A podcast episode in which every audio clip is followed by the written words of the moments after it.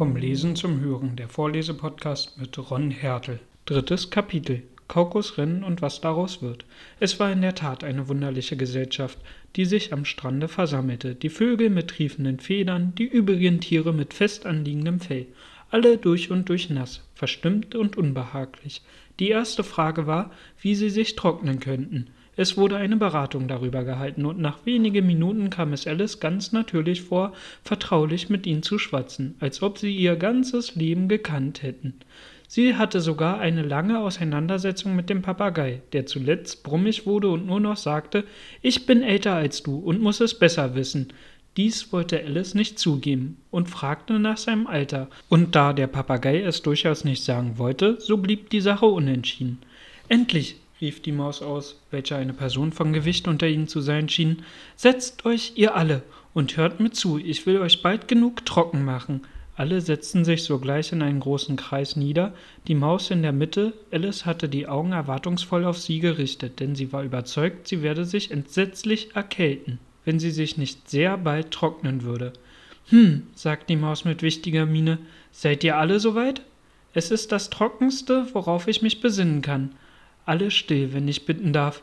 Wilhelm der Eroberer, dessen Ansprüche vom Papste begünstigt wurden, fand bald Anhang unter den Engländern, die einen Anführer brauchten und die in jener Zeit sehr an Usurpation und Eroberungen gewöhnt waren. Edwin und Markor, Grafen von Mercia und Northumbria, oh, gähnt der Papagei und schüttelt sich. Bitte um Verzeihung, sprach die Maus mit gerunzelter Stirn, aber sehr höflich. Bemerkten Sie etwas? Ich nicht, erwiderte schnell der Papagei. Es kam mir so vor, sagt die Maus. Ich fahre fort. Edwin und Markor, Grafen von Mercia und Northumbria, erklären sich für ihn. Und selbst Stingard, der patriotische Erzbischof von Canterbury, fand es ratsam. Fand was? unterbrach die Ente. Fand es, antwortete die Maus, ziemlich aufgebracht. Du wirst doch wohl wissen, was es bedeutet. Ich weiß sehr wohl, was es bedeutet, wenn ich etwas finde, sagt die Ente. Es ist gewöhnlich ein Frosch oder ein Wurm.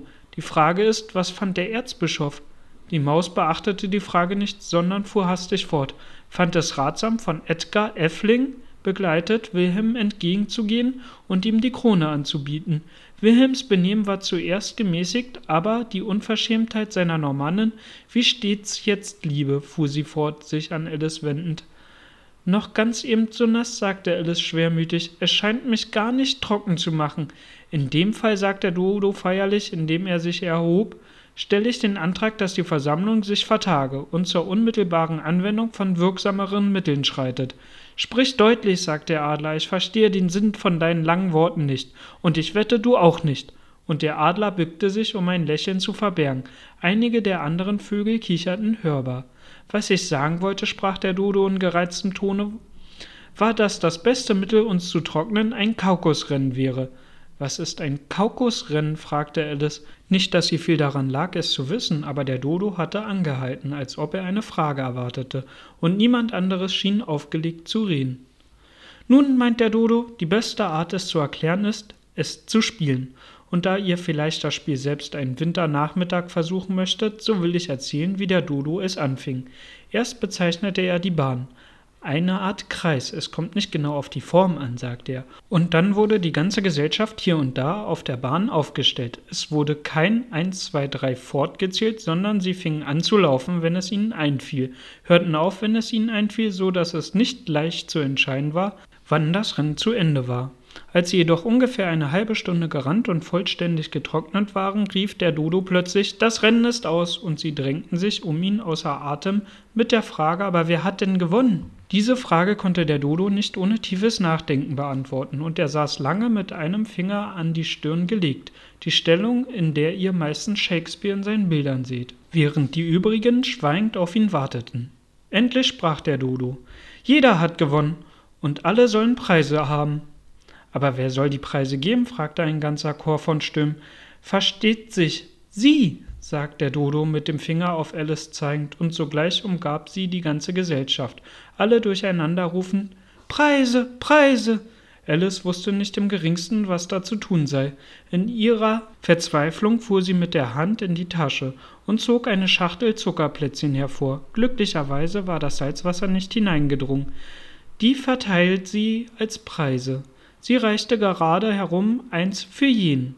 Aber sie selbst muss auch einen Preis bekommen, wisst ihr? sagt die Maus. Versteht sich, entgegnet der Dodo ernst. Was hast du noch in der Tasche? fuhr er zu Alice gewandt fort.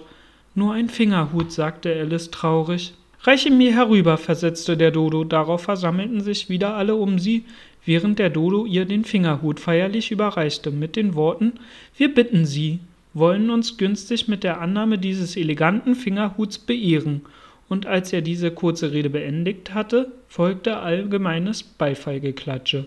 Alice fand dies alles höchst albern, aber die ganze Gesellschaft sah so ernst aus, dass sie nicht zu lachen getraute, und da ihr keine passende Antwort anfiel, verbeugte sie sich einfach und nahm den Fingerhut ganz ehrbar in Empfang. Nun musste zunächst die Zuckerplätzchen verzehrt werden, was nicht wenig Lärm und Verwirrung hervorrief. Die großen Vögel nämlich beklagten sich, dass sie nicht schmecken konnten, die kleinen aber verschluckten sich und mussten auf den Rücken geklopft werden. Endlich war auch dies vollbracht, und alle setzten sich im Kreis herum und drangen in das Mäuslein, noch etwas zu erzählen.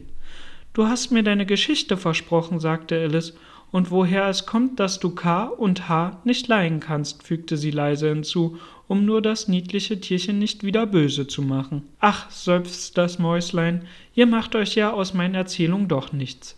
Ich bin euch mit meiner Geschichte zu langschwänzig und zu tragisch. Dabei sah sie Alice fragend an. Langschwänzig, das muss wahr sein, rief Alice und sah nun erst mit rechter Bewunderung auf den geringelten Schwanz der Maus hinab. Aber wieso tragisch? Was trägst du denn? Während sie noch darüber nachsann, fing die langschwanzige Erzählung schon an, folgender Gestalt. Philak sprach zu der Maus, die er traf in dem Haus, geh mit mir vor Gericht, dass ich dich verklage. Komm und wehr dich nicht mehr, ich muss haben ein Verhör, denn ich habe nichts zu tun, schon zwei Tage, sprach die Maus zum Köter.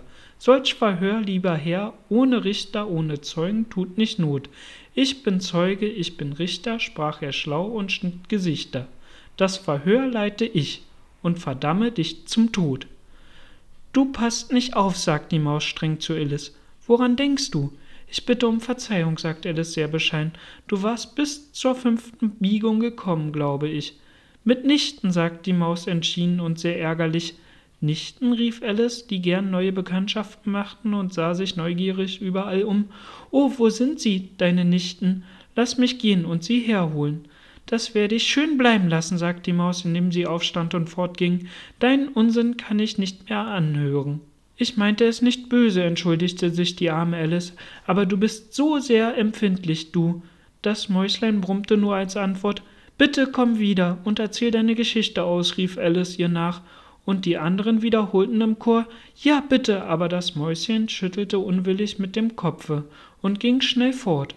Wie schade, dass es nicht bleiben wollte, seufzte der Papagei, sobald es nicht mehr zu sehen war, und eine alte Unke nahm die Gelegenheit wahr, zu ihren Töchter zu sagen Ja, mein Kind, lass dir dies eine Lehre sein, niemals übler Laune zu sein.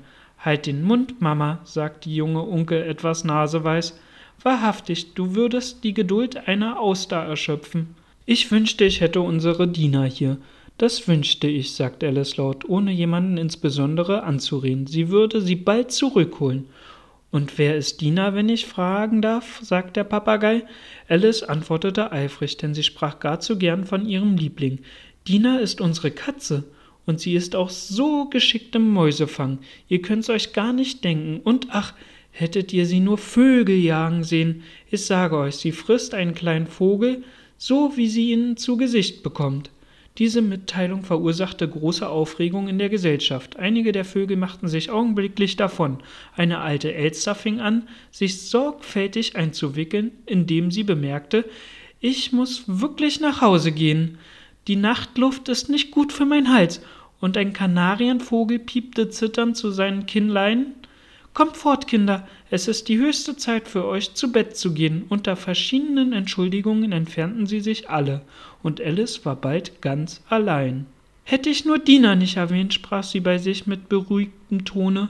Niemand scheint sie gern zu haben, hier unten, und dabei ist sie doch die beste Katze von der Welt. O meine liebe Dina, ob ich dich wohl je wiedersehen werde? Dabei fing die arme Alice von neuem zu weinen an, denn sie fühlte sich gar zu einsam und mutlos.